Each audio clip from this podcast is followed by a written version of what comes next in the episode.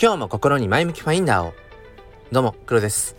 今日は7月の13日、えー、木曜日。朝の7時ちょうどですね。なんかねあのー、疲れが溜まってきてるなーっていうのをめちゃくちゃ感じていてうんまあ体が重いのとあとね多分今ちょっとこういろいろ気にかかるようなことがまああるいろいろあるんでしょうね。うんなんかねちょっとそういうメンタル的なところにこう負担があると僕なんかねはは左耳から左のなんかね奥歯にかけてがねちょっとこう痛いようななんか神経系っぽい感じのね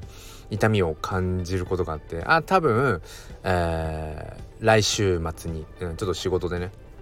まあちょっとあるんですけど多分そのことを今気にしているんだろうなとか思っていやいやちっちゃいなとかって思ってるんですけど、うん、まあ自分のこの体と向き合うっていうのは大事ですよね。やっぱりなんかその気持ちでは大丈夫って思っている。うんなんか心ではいけるいけるって思ってるけど体がいやちょっとこうセーブしなとか、あのー、もしかしたら無理してるかもしんないよとかなんかそういうことを体が教えてくれるその痛みというものでね教えてくれるだからまさにその通知ですよね。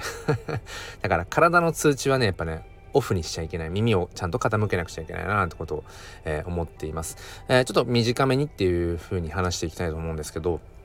あの僕は毎朝、えー、ツイッタースペースで6時から、まあ、30分ほど、えー、毎日毎朝スペースをやっています。まあ主に NFT、オーディナンス、ビットコインとか、うん、そのあたりですね。まあ要はその最新テクノロジーに触れて、えー、まあ自分のそのアート作品をこう作っていくこととか、うん、まあクリエイターだけじゃなくてもコレクターとかプレイヤーとして、えー、まあ楽しんでいるよっていう話をまあ毎日こう発信をしているんですね。うん、まあだからいわゆるその旬な情報みたいなことも、もしかしたらこう有益性みたいな部分、うん、それも、えー、まあ、考えて発信するとかあるかもしれません。うん。まあ、ただその要はトレンド的なものに、えー、の発信にこう偏るとどうしたってやっぱりもう刹那的なんですよね、うん、どんどんどんどんやっぱり移り変わっていくものなので。なので僕はいつも気にかけている意識していることとしてはその、まあ、旬のトレンド的なワード、うん、とか情報であったとしてもじゃあそこから普遍的なものって何なんだろう、うん、ここから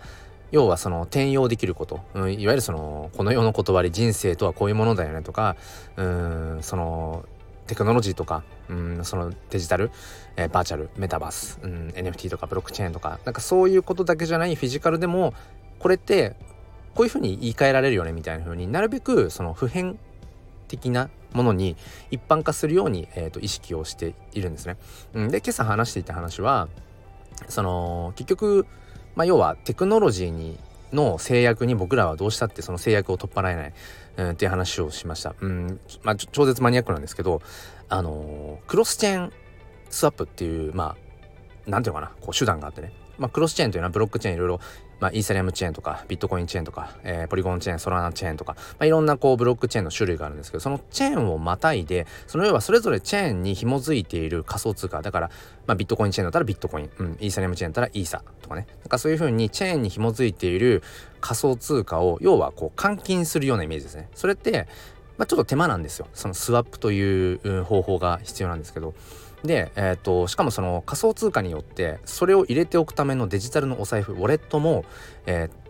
それぞれまあ対応するものが違うんですよね。うん、例えば、えーと、イーサを、うん、まあ、入れておく用のお財布でまあ主だったところで言えば MetaMask ウォレット。うん一方でビットコインを、えー、まあ保管しておくよう、まあ今ビットコイン NFT ってものがね、 Ordinals というものが出てきて、その Ordinals とかビットコインを入れておく用のお財布としては、その Ordinals ウォレットとか、 Xverse ウォレット、えー、 UniSat ウォレットとか、まあそのあたりがあるんですが、これ共存できないんですよね。うん、だから、ビットコインを MetaMask ウォレットにはま入れられないみたいなところがあってだからいろいろこういう部分がまあ要は制約があるわけなんですよね。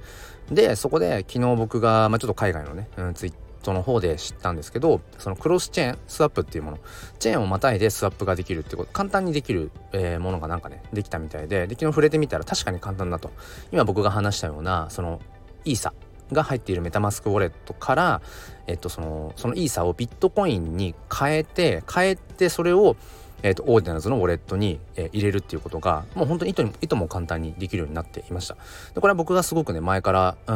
んそういうのがあったらいいなと思っていた機能というか手段で。っていうのも今までそのイーサをメタマスクに入ってるイーサをビットコインに変えてオーディナルズのウォレットビットコインのウォレットに移動するっていうのは僕はいつも一度メタマスクウォレットから、えーと、仮想通貨取引所にそのイーサを送って仮想通貨取引所でイーサから日本円に変えて日本円からビットコインに変えてそのビットコインを今度オーディナルズのウォレットビットコインのウォレットに送るという手段を取ってたんですね。でそれをすると、えー、まあ、約1時間前後の時間と、まあ、手数も結構多いのと、ま